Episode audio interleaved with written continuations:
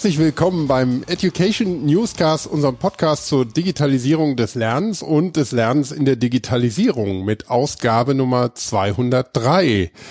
Den Spruch habe ich jetzt auch schon länger nicht mehr äh, am Anfang gebracht, aber war mal wieder Zeit. Mein Name ist Christoph Hafner und in der Gastrolle ist heute mal wieder mein Kollege und Podcast-Host Thomas Jenewein, den alle mit Sicherheit kennen. Hallo Thomas. Hallo Christoph, hallo zusammen. Moin. Ja, ist eigentlich schon wieder eine Weile her, dass wir hier zusammen eine Folge bestritten haben, ohne externen Gast oder Gästin. Aber es gibt ja einen konkreten Anlass. Du hast nämlich in letzter Zeit dich mit dem Thema Cloud Mindset und Lernen ein bisschen intensiver beschäftigt und auch einen Blog dazu geschrieben, der ganz gut angekommen ist. Also haben wir uns gedacht, das könnte ein spannendes Thema auch für unseren Podcast sein, oder? Genau, mal das Thema Mindset angucken, Cloud Mindset. Äh, einer der Hintergründe war ja auch ne, das Thema Veränderungsmanagement, was wir immer mehr beleuchten, auch hier mhm. im Podcast. Und auch da ist es ein Thema, ne? Hier ein Growth Mindset, änder mal dein Mindset. Äh, ist so ein bisschen ein Buzzword. Und vor allem äh, leicht gesagt. In, genau, wird mal schnell in den Raum geworfen mhm. oder verlangt, aber ist doch nicht so einfach. Dann habe ich gedacht, ja, kann man doch mal ein bisschen reflektieren einfach, mhm. was verbirgt sich dahinter. Ähm, vielleicht bevor wir ins eigentliche Thema dann eintauchen, was du gesagt hast, ähm, mhm. was bedeutet denn Mindset eigentlich? Was ist denn hinter dem Begriff Mindset generell? Du bist ja Psychologe, vielleicht kannst du einen kleinen, ja, eine kleine Zusammenfassung geben, was wir darunter verstehen können. Mindset, ja, also Mindset ist so ein Ergebnis von unseren Werten und Einstellungen. Manche sagen auch Haltung. Mhm. Äh, ne? Das ist also in der Person drin. Das kann man jetzt nicht so einfach angucken, wie, wie jetzt irgendein Verhalten. Es leitet aber Verhalten natürlich und äh, wird bestimmt durch Prägungen, externe Faktoren natürlich auch. Ja, und das ist eben so, so, so ein Mindset, ne? Also man könnte schon Haltung sagen, Einstellung. Mhm. Und äh, als ich mich damit beschäftigt habe, da kamen viele bekannte Themen hoch, die man so aus der Organisationspsychologie und aus der Organisationskultur kennt, ne? weil es gibt ja immer die, die individuelle Sicht, aber auch so eine Teamsicht und eine Organisationssicht. Mhm. Und da wurde das schon länger betrachtet. Da können wir nachher auch mal drauf gucken, wenn wir mhm. das Thema Change Management anschauen, ja. was man da machen kann oder vielleicht eher nicht machen sollte. Okay. Aber zunächst mal, ähm, wir sind ja hier in einem Unternehmenskontext, sowohl was das Lernen, aber auch was Cloud angeht. Was bedeutet das denn für Unternehmen, wenn sie ihre IT-Landschaft zunehmend in die Cloud verlagern oder das machen möchten? Was, was hat das denn für Auswirkungen? Ich glaube, initial war es zuerst mal so eine, eine Kosten- und Ausgabensicht. Ne? Also wir können dann vielleicht auf Investitionskosten verzichten, dann auf Betriebskosten umsteigen. Äh, also man sagt auch so Neudeutsch von CAPEX to OPEX mhm. durch ein Subskriptionsmodell. Na, da bin ich dann flexibler, Risiko senkt, äh, sinkt, auch steuerlicher wird es anders verhandelt oder äh, gemanagt. Was nicht auf der Hand liegt auch, ist, dass es, äh, dass ich dann keinen eigenen Server brauche und eine Infrastruktur, äh, aber auch die Teams, die das managen, äh, oder auf jeden Fall die Teams, die das managen, können dann andere Sachen machen was sich dann auch positiv in den Gesamtbetriebskosten niederschlägt. Also so Total Cost of Ownership ist auch so ein Buzzword, ne? das mhm. wird da reduziert. Genau. Und in den letzten Jahren sind immer mehr in die Cloud äh, gewechselt in allen möglichen Anwendungen. Ob das also Office-Anwendungen sind, also Microsoft ganz groß, Office 365, aber auch alle möglichen Unternehmensanwendungen, ob es jetzt ein CRM oder ERP ist. Mhm. Ja, ich meine, was ich interessant fand, äh, wir können den Artikel von mir äh, verlinken, ja. äh, was eine der Hintergründe war, war auch so eine Umfrage auf LinkedIn, die war natürlich nicht repräsentativ, da habe ich mal gefragt, ne, wie definiert ihr denn ein Cloud-Mindset?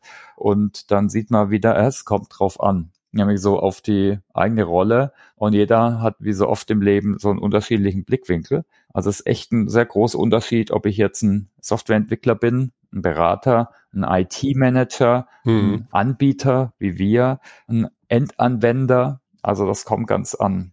Äh, spiegelt vielleicht meine Filterblase äh, auch wieder ein bisschen. Also ich kann mal sagen, was so die, was so der, das Rating war. Ich hatte eins, zwei, drei, vier verschiedene Optionen. 17 Prozent haben gesagt, für sie ist Cloud Mindset vor allem Einfachheit und Standardisierung.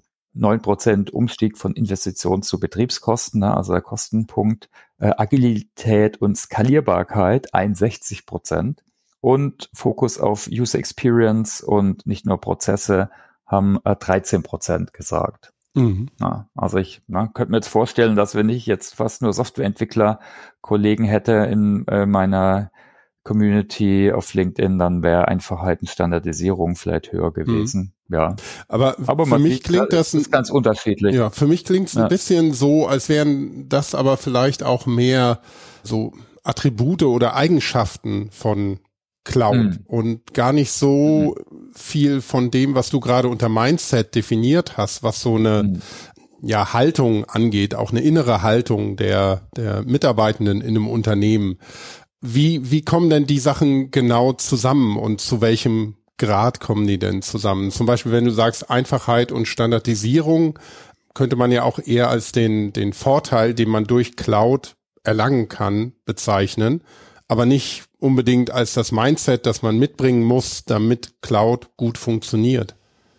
Ja, stimmt. Ist vielleicht halt auch ne, so eine Beschaffenheit von der Cloud oder ein Kriterium mhm. äh, von der Cloud. Aber man sieht schon, dass für verschiedene Personen sind verschiedene Themen wichtig. Mhm. Ja, wenn ich jetzt nur Manager frage, da ist vielleicht nur die, das Kostenthema wichtig. Und ich denke, das war für auch, aber das war eins der interessanten äh, Punkte, ne, dass es ganz unterschiedlich gesehen wird. Mhm. Also gibt es gar nicht so das Cloud-Mindset, das Mann oder Frau mitbringen muss, sondern es hat auch damit zu tun, ja, in welcher Rolle man ist und welche Erwartungen man hat, oder? Würde ich schon sagen. Aber ich denke, die Punkte, die ich genannt habe, die sind ja schon irgendwie alle valide. Ne? Also mhm. und die haben natürlich jetzt wieder eine weitere Auswirkung. Vielleicht gucken wir da einfach mal drauf. Was uns interessiert, ist jetzt nicht die Kostenplanung, sondern eher, was hat das für eine Bedeutung auf Lernen oder Arbeiten. Genau. Also ich habe mal drei Punkte genannt, da fallen euch sicher auch noch andere ein, die sind teilweise ein bisschen allgemein, daher kann man da viel reinpassen. Also ich würde mal sagen, in der Cloud, da wird noch agiler gearbeitet oder agiler ja auch die Cloud verwaltet und gemanagt. Na? Und das heißt dann eben bei agilem Arbeiten, dann muss ich auch agil lernen. Also das heißt eben autonomer, iterativer, aber auch vor allem experimentell, explorativ, iterativ. Ne? Das sind da also Bestandteile von so agilen Ansätzen. Also natürlich ist für manche, in manchen Kontext ist schon formelles Lernen noch hilfreich, ne? wenn ich jetzt vielleicht am Anfang bin von irgendeinem Thema in irgendeiner neuen Rolle, dass ich dann eher da geführt durch irgendwas durch, mich durcharbeite. Aber gerade im, im, im Cloud-Bereich, ne, da, da haben wir regelmäßige Updates, äh, wird wird eben auch agil, meist, also wird fast nur agil gearbeitet, äh, die Software entwickelt und auch äh, implementiert und gewartet ja, da muss ich eben auch agil lernen. Und da gibt's dann andere Formate, die jetzt nicht nur ein E-Learning sind oder ein Klassenraumtraining. Da haben wir schon oft drüber geredet. Mhm. Genau, nächster Punkt ist äh, natürlich die Cloud hat äh, per se, speziell jetzt, wenn es um Cloud Skills geht, äh, die ändert sich nicht eins, zwei Mal, also alle paar Jahre mal, sondern regelmäßig. Also wir, wir haben, äh, der Klassiker ist ja quartalsmäßig, dann gibt's welche, vielleicht im eher regulierteren Umfeld vielleicht einmal im Jahr. Und da gibt's aber sogar ja Anwendungen, die haben monatliche äh, Updates und das heißt. Genau, vielleicht, äh, Entschuldigung, ja. wenn ich dich unterbreche, ja. nur, nur um das so, so ein bisschen einzuordnen. Also es geht darum jetzt, dass sich Software in der Cloud zyklisch weiterentwickelt und das in relativ kurzen Abständen, also wie du gesagt hast, quartalsweise, mo manchmal monatlich. Mhm. Ähm, in manchen Fällen ist es aber auch ein kontinuierlicher Prozess, der mal schneller, mal weniger schnell passiert. Also ein wirklich mhm. ja kontinuierliches Verändern und ähm, sich dem durch Lernen ja ein Stück weit auch anpassen zu können. Darum, darum geht's dabei, ne? Genau, das sind dann kleinere, kleinere Inhalte natürlich, kleinere Updates, aber die kommen eben regelmäßiger. Genau. Also da gibt's ja bei uns gibt's auch eine, eine Antwort drauf. Das Stay Current Programm heißt es, wo ich mich dann quartalsmäßig kriege so kleinere Einheiten und äh, kleineren Test. Also nicht mehr so ein, eine große Zertifizierung äh, zum Beispiel. Aber ich denke, bei anderen Softwareanbietern ist es ja irgendwie ähnlich. Genau, also ich denke, das ist wichtig. Man kann jetzt sicher auch äh, sagen, aber gehen wir noch auf den dritten Punkt. Hm. Man kann ja allgemein auch von der Cloudifizierung sicher von Lernen reden, weil ich würde mal sagen, die Punkte, die wir jetzt machen, über die reden wir ja schon länger, die sind jetzt nicht nur auf Cloud-Software lernen übertragbar, sondern kann man auch ganz allgemein natürlich sagen, lebenslanges Lernen sagt sicher niemand, ja, ist es für manche Themen nicht mehr wichtig. Also ich glaube, es ist für viele Themen wichtig, mhm. nicht nur für Software. Ja, also Punkt drei war also nach den Punkten agiles Arbeiten erfordert agiles Lernen und lebenslanges Lernen ist entscheidend, äh, ist, dass Lernen noch stärker vom Arbeitsprozess sein muss. Das ist auch jetzt für uns Lernexperten nichts super Neues, aber gerade in der Cloud ist es natürlich äh, wichtig. Ne? Eine gute Lernerfahrung, die Experience haben wir auch gehört, ist schon ist wichtig in der Cloud. Äh, eine gute Nutzererfahrung oder eben auch eine Lernerfahrung. Genau, ja, und ich glaube, da ist auch gerade, wenn du von Nutzern sprichst und Endnutzern von Software, dass die eben lernen in, in dem Moment, in dem es benötigt wird, und da gibt's ja hm. verschiedene Definitionen, ähm, wann so ein auf Englisch Moment of Need äh, auftreten kann. Also wenn man in ein Problem läuft, wenn man irgendwas Neues grundsätzlich dazulernen will, wenn man ähm, eine neue Funktionalität beherrschen möchte oder muss. Und ich glaube, deshalb ist dieses Einbetten in die Software, dass man den Lernprozess und den Hilfeprozess wirklich ganz nah zusammenbringt und miteinander verschmelzt, dass das wichtig ist und dass das Lernen wirklich dann passiert, wenn es passieren soll und nicht, ähm, dass man so intergalaktisch einen Kurs macht und hofft, dass die richtigen Sachen dabei waren, sondern dass es wirklich auch in dem Moment, in dem es passiert, ähm, dann der richtige Moment ist. Ne? Genau. Und das sind jetzt so Konzepte, von denen wir schon lange reden, wie Performance Support. Das steht da so dahinter. Ja. So ein so ein Fachbegriff für Lernen im Arbeitskontext und im Bedarfsfall, äh, die sind jetzt erst richtig möglich, weil wenn ich jetzt nicht überall eine eigene Hardware habe und äh, alles eben lokal deployen muss, sondern irgendwo eine Standardsoftware, die zentral gemanagt wird, dann kann ich die, die Lerninhalte für den Nutzer, die kann ich in dann einfacher einbetten. Mhm. Das machen wir ja auch ne, im Sub Companion oder Web Assistant hieß er früher. Genau. Und äh, genau, also das ist eben auch nochmal ein weiterer Punkt, mhm. dass eben Lernteil des Arbeitens wert. Du hast es am Anfang schon angesprochen, dass Lernen Teil von diesem Prozess ist, der ja auch ein kontinuierlicher Prozess ist, wie wir gerade gelernt haben. Aber bedeutet der Umstieg in die Cloud oder in zunehmend in der Cloud zum Arbeiten auch ein anderes Change Management? Also muss da auch die Methodik oder auch da das Mindset sich verändern, um auch dem, was wir gerade äh, besprochen haben, gerecht zu werden. Genau, also wie sich das Change Management ändert und auch das Mindset, ne, auch da die Cloud, die hat mit ihren neuen Bestandteilen, gibt's ja neue Möglichkeiten. Ne, ich kann vielleicht mehr Zugang zu zentralen Daten, auch die Punkte, die wir oben genannt haben, das Iterative, die regelmäßigen Updates. Das heißt jetzt, wir können jetzt vielleicht nicht nur einen Wasserfallansatz machen, also einen Riesenplan, der ganz lang dauert in der Erstellung und dann führen wir das generalstabsmäßig durch, sondern ich habe da auch Iterationen und mehr Datenpunkte. Also bieten wir auch verschiedene Services an, wie Deep Transformation Insights und natürlich unser allgemeines Projektframework Subactivate. Da machen wir, müssen wir vielleicht nochmal einen extra Podcast machen wie das mit Change Management zusammenhängt. Das ist eine Projektmethode, die aufs erste hin mal relativ sequenziell aussieht. Und da gibt es natürlich verschiedene Möglichkeiten oder ja, Anlässe, ne, Touchpoints, wie es so schön heißt, für verschiedene Change Management Interventionen, ne, von der Stakeholder Analyse über das erste Assessment, die Strategie bis hin zum Schulungskonzept und, und Kommunikationsstrategie und so weiter. Gibt es da ganz unterschiedliche Sachen. Ne? Und ich denke, das ändert sich dann natürlich auch wieder ein bisschen durch die Bestandteile oder die Dimensionen, die wir vorhin genannt haben in der Cloud.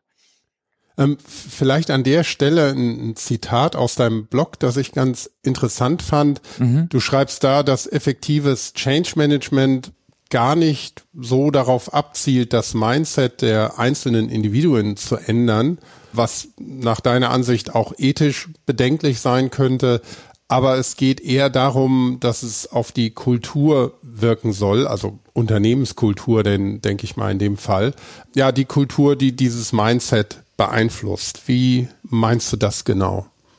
Ja, da geht es jetzt darum, wie kann man so ein Mindset, äh, wie kann man, wie, wie, kann sich das ändern, das Mindset, ne? Mhm. Und da äh, wäre jetzt mein Punkt, äh, dass, also es ist immer schwierig von außen zu verändern.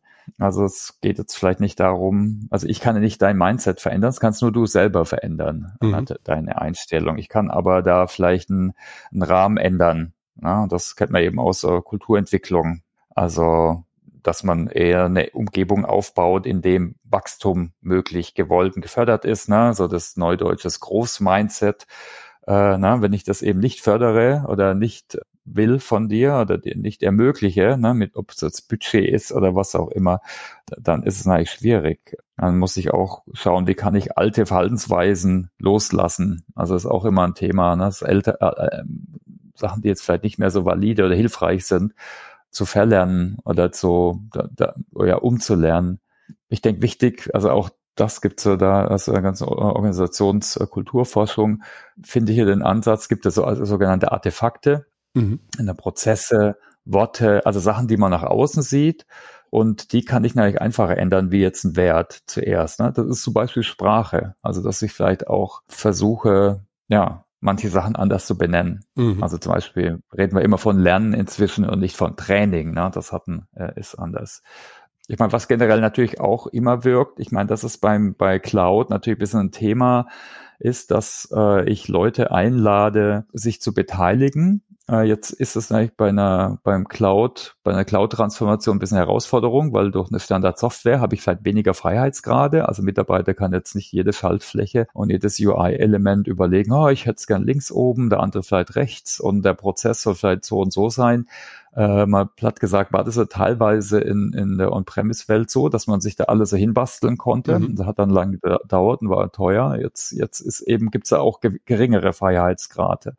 Ich denke, das ist, gilt es natürlich schon äh, da, äh, zu, zu beachten.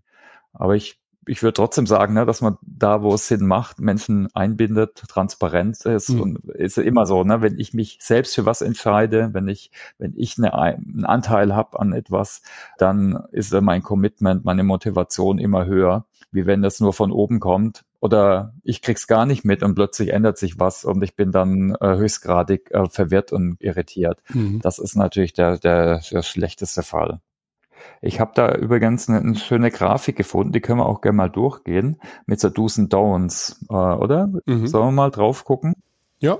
Also die hat mein netter Kollege Oliver Kohnke mit einer Kollegin entwickelt, der war auch schon mal hier im Podcast, der ist aus unserer zentralen Change Management Abteilung, die fand ich da ganz hilfreich. Ne? Was sind so Sachen, die man tun sollte oder eher nicht äh, mhm. bei so kulturellen Veränderungen? Ja, wenn ich die zum Beispiel aufsetze, was immer gut ist, dass ich Top-Down und Button-Up mache, ne, also von oben aber auch Menschen einbinde, gute Gründe für die Verhaltensänderung liefern. Ja, da redet man manchmal auch von so einer Change-Story und den Kulturwandel mit wirtschaftlichem Nutzen verknüpfen. Klar, ist eigentlich wichtig. Dann auch aus Firmenperspektive. Don'ts dann eher na, wenn ich das nur top-down mache, na, schon gesagt, da mit Commitment und Ownership, das fehlt dann oder ist dann schwierig. Wohlklingende, klingende neue Werte und Normen for formulieren, oder? das ist, wird ja oft gemacht, äh, dass dann die Führungsteams sich lang einschließen und auf so Buzzword-Ebene, wo sich jeder darauf einigen kann, mhm. irgendwelche neue Values und was auch immer, dann auf Hochglanzbroschüren druckt. Da ist die Annahme, Ne? Wenn jemand da nicht mitmacht äh, und wenn man sich da nicht wiederfindet, ist es natürlich schwierig, vor allem wenn es halt nicht gelebt wird. Hm. Bei der Einführung ist wichtig, dass positive Elemente der Kultur hervorgehoben werden und erhalten. Ne? So Appreciate Inquiry ist da zum Beispiel eine Methode, dass man nicht nur sagt, ja, jetzt machen wir was Neues und es ist viel besser und das Alte war alles schlecht. Also da stößt man viele Menschen vor dem Kopf. Das passiert doch manchmal äh, leider bei manchen dynamischen Managern, die denken, jetzt, jetzt komme ich und vor mir war alles nicht so toll. schnelle Erfolge sicherstellen, klar, das ist, geht immer um das Erlebbar machen, das ist wichtig.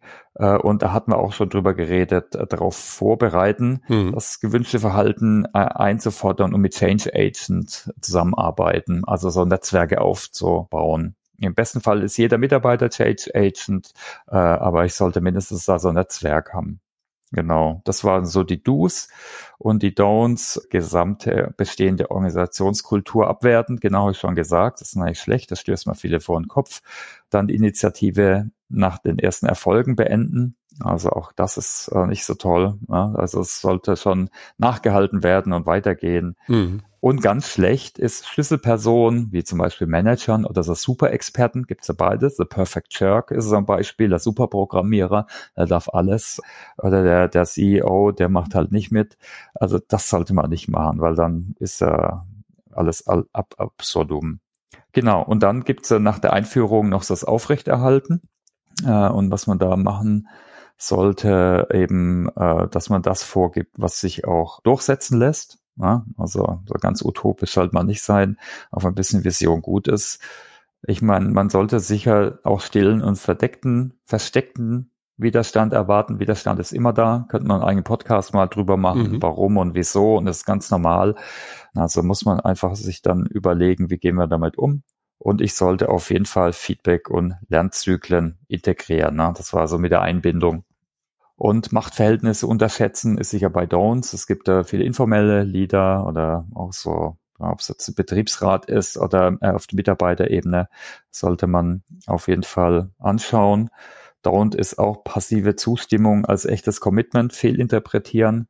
Manche, die ducken sich einfach nach vielen Change-Wellen und äh, denken, naja, nach einer Weile mache ich einfach wieder so wie früher. Und das war dann vielleicht doch kein echtes Commitment. Genau. Und nur vor, an vorgefertigten Plänen festhalten ist eigentlich auch nichts. Ne? Da hat man auch schon drüber geredet mit Iteration und Feedbackzyklen. Sollte ich schon schauen, dass ich immer da vielleicht auch vom Plan abweiche äh, mhm. äh, und den immer anpasse, regelmäßig an, äh, anpasse. Das war jetzt mal die Liste von Do's und Don'ts. Also gibt sicher noch viele weitere. Äh, ja. Das ist ja eine schöne Zusammenfassung schon mal. Ich kann mir gut vorstellen, man könnte über jeden einzelnen Punkt eine, eine eigene Folge machen, weil es steckt ja doch sehr viel dahinter. Also alleine ja Machtverhältnisse unterschätzen, welche Netzwerke existieren, welche ja internen Strukturen sich so auch parallel gebildet haben oder ähm, ja positive Elemente einer Kultur hervorheben und erhalten. Das ist ja auch ein dickes Brett eigentlich. Aber es, es gibt, finde ich, einen schönen Überblick über die Punkte, die man beachten sollte oder sich drüber Gedanken machen sollte. Thomas, ich glaube, wir haben das Gesamtthema jetzt einmal schön umrundet und es war ja kürzlich, da haben wir auch einen Podcast, unsere Folge Yay 200 zugemacht. Das war ein Podiums, ähm, eine Podiumsdiskussion, ähm, eine virtuelle auf dem ebenfalls virtuellen SAP Training Forum in diesem Juni und war da gerade Change war ja auch ein Thema, aber war da das Cloud Mindset auch ein Thema? Ja, also explizit weniger, äh, aber implizit natürlich schon, wenn es um Veränderungen geht. Ne? Mhm. Also na, wir hatten ja den Jürgen Appello zum Thema Veränderung und Experimentieren. Der hat schon gezeigt mit auch vielen coolen Beispielen, wie wichtig es ist, Lernen durch Experimentieren, zu experimentieren. Er hat er Beispiele aus AP-Testing gezeigt, äh, was manche Firmen wie Microsoft machen. Äh, wir, wir packen vielleicht den Blog in die Show Notes, weil da ist die ganze Doku drin und auch Folien. Mhm. Dann hatten wir den Jürgen Appello nochmal zu Change und Transformation, fand ich auch, also ein eigenes äh, Knowledge Café, da hat auch schön gezeigt, wie man so agile Prinzipien, das ist auch nicht super Neues, aber ich fand es nochmal einen guten Ansatz aus dem agilen Management und Innovationsmanagement für Veränderungsmanagement nutzen kann äh, und dass da einfach super viele Parallelen gibt. Und ich denke, dass man vielleicht mit manchen Rahmenwerken äh, dann vielleicht auch besser bei einer IT-affinen Zielgruppe andocken kann und wir hatten ja den Change Talk am Ende. Ne? Da mhm. fand ich auch vor allem nochmal gut, äh, was der Axel Koch gesagt hat, unter anderem, ne, auch die anderen Punkte waren interessant, der hat da gesagt, dass, äh, dass wir uns oft zu viel zu schnell vornehmen, ja, und die Leute halt so äh, change-müde sind, das ist, ist klar. Ne? Also wenn es auf PowerPoint alles schön definiert ist, ist es für manche schon äh, umgesetzt, aber für Mitarbeiter schon lange, äh, lange nicht. Ne? Und äh, da ist auch wichtig, also wir haben zum Beispiel Rückfallmanagement, da ist er öfters drauf eingegangen, ne, wie ich vermeiden kann, in alte Muster zurück äh, zu, zu fallen, äh, mit so Kontingenzplänen zum Beispiel. Also das fand ich auch noch interessant. Das könnt ihr, könnt ihr nicht mal reingucken. Wir verlinken es einfach in die Show Notes. Ja, genau. Und dieses, ähm, dieser Change Talk ist genau das, was ich meinte, dass wir dann mhm. in der Folge 200 hier veröffentlicht haben. Also in jedem Fall auch genau. spannend, da reinzuhören. Ja, Thomas, ich glaube, damit haben wir es. Zumindest das, was wir uns für heute vorgenommen hatten. Gibt es noch einen Punkt, den wir nicht angesprochen haben?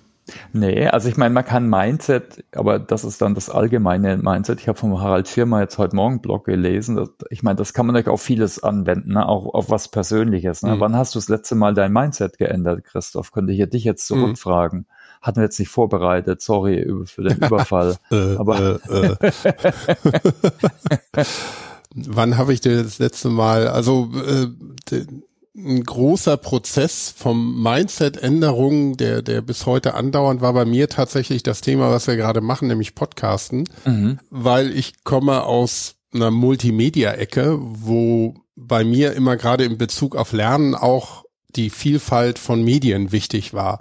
Also, dass ich Sprache durch Bild oder durch Animation oder durch irgendwas weiteres ja so weit anreichern kann, dass der Lernerfolg einfach noch besser wird. Und hm. ich habe dann mit der Zeit wirklich so eine Entwicklung durchgemacht durch passives Hören und auch durch aktives selber machen, wie viel Potenzial und Kraft nur in dem gesprochenen Wort eigentlich steckt und wo man das überall anwenden kann. Und das war auch nicht so, dass das ähm, einmal drüber nachgedacht und klar, kein, kein Thema, sondern das war ein kontinuierlicher Prozess, der bis heute dann andauert, weil man sich ja auch noch weitere Gedanken macht, wie kann man das verbessern, was kann man noch für andere Ideen einbringen. Mhm. Also das wäre so, so ein bisschen intergalaktischerer, größerer Mindset-Wandel. Mhm. Ne, klar. Also da kann ja jeder sich selber äh, mal hinterfragen, ne? mhm. ne? weil das ist gar nicht so einfach. Aber wann habt ihr das letzte Mal Mindset reflektiert? Ich glaube, reflektieren ist immer echt wichtig, äh, dass man zuerst mal reflektiert und da auch vielleicht Möglichkeiten anbietet zur Reflexion und nicht nur sagt, ja, ihr habt das falsche Mindset, hm. haben wir ja schon gesagt, ähm, macht man hat man ein Growth Mindset. Also mein letztes, wenn ich das noch einbringen darf, ich habe auch überlegt, wann habe ich das letzte Mal mein Mindset geändert? Also das war wirklich auch beeinflusst von einem Podcast mit der Maya Göpel zum Thema Energie und sie hat halt nochmal stark darauf hingewiesen, wie wie, wie wild die und schlimm die Situation ist und dass eigentlich jeder was machen kann äh, und halt, jeder hat einen anderen Handlungsspielraum. Okay, den habe ich glaube ich schon ein, zwei Mal erwähnt. Dann habe ich hier eine Solaranlage hier installiert auf dem mhm. Dach und ein Elektroauto und Luftwasserwärmepumpe hatte ich eh schon. Aber was das Interessante ist, wenn man sich dann mehr beschäftigt und mehr reflektiert mit dem Thema, ne, dann veränderst du doch dein Verhalten. Also mhm. Geschirrspülmaschine darf nur noch bei Sonne laufen, also zum Großteil, ja. wenn es jetzt nicht gerade durchregnet, äh, oder auch Waschmaschine, ne? Und das sind dann mhm. doch Punkte, wo du merkst, ach ja, wenn du ein anderes Mindset hast, eine andere Einstellung, dann ändert sich auch das Verhalten. Mhm. Äh, ja. Ja, das ist ein spannender Punkt, weil da kannst du dann ja auch oder hast du ja wirklich konkrete Aktionen auch geplant und umgesetzt und kannst es trotzdem im Alltag dann für dich nutzen und siehst auch den Nutzen für dich davon, ne? Also auch auf so einer persönlichen Ebene. Genau, und hat dann noch andere nach sich gezogen, die ich vielleicht im Vorfeld gar nicht gedacht hätte. Hm. Ja. ja, sehr schön. Ich glaube, dann können wir für heute einen Deckel drauf machen, ne? Alles klar. Sehr schön. Also das, das nächste wäre dann vielleicht ohne Witz so ein Umweltbewusstseins-Mindset. Das ist vielleicht im großen Ganzen, aber es wäre vielleicht auch ein anderer Podcast. Mhm. Äh, ich glaube, das ist ja eine der großen Probleme und Herausforderungen jetzt der Menschheit, ne? Dekarbonisierung und alles, was damit zusammenhängt, Klimawandel äh, aufhalten, wie man da das Mindset. Und da merkst du ja, da gibt so viele krasse Mechanismen, die dann Menschen verleiten, der, voll dagegen zu sein und alle, wie auch immer. Also mhm. brauchen wir jetzt nicht ausweiten, aber wäre vielleicht auch nochmal ein eigenes, eigenen Podcast wert.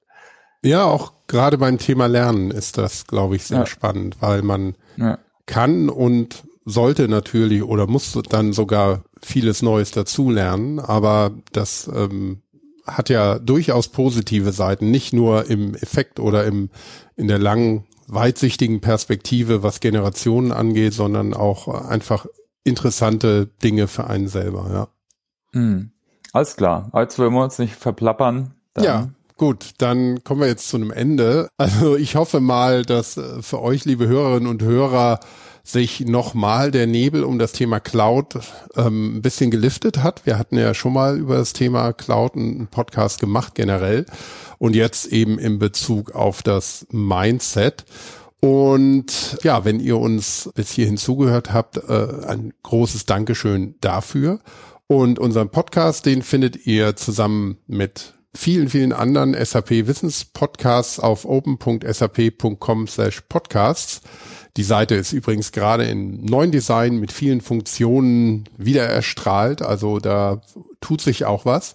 Und natürlich auf den üblichen Podcast-Plattformen, Apple Podcasts oder ähm, Spotify und wir freuen uns natürlich über Feedback, Likes und Sternchen. Gerade auf Apple Podcasts, Kommentare und Sternchen helfen uns sehr und auch anderen, die sich ja nach dem Thema umschauen da. Ja, sagt uns einfach, was euch gefällt oder was euch nicht gefällt, was wir hier zum Start in die Woche besprechen. Also nochmal vielen Dank und eine schöne Lernwoche und bis zum nächsten Mal. Tschüss. Ciao.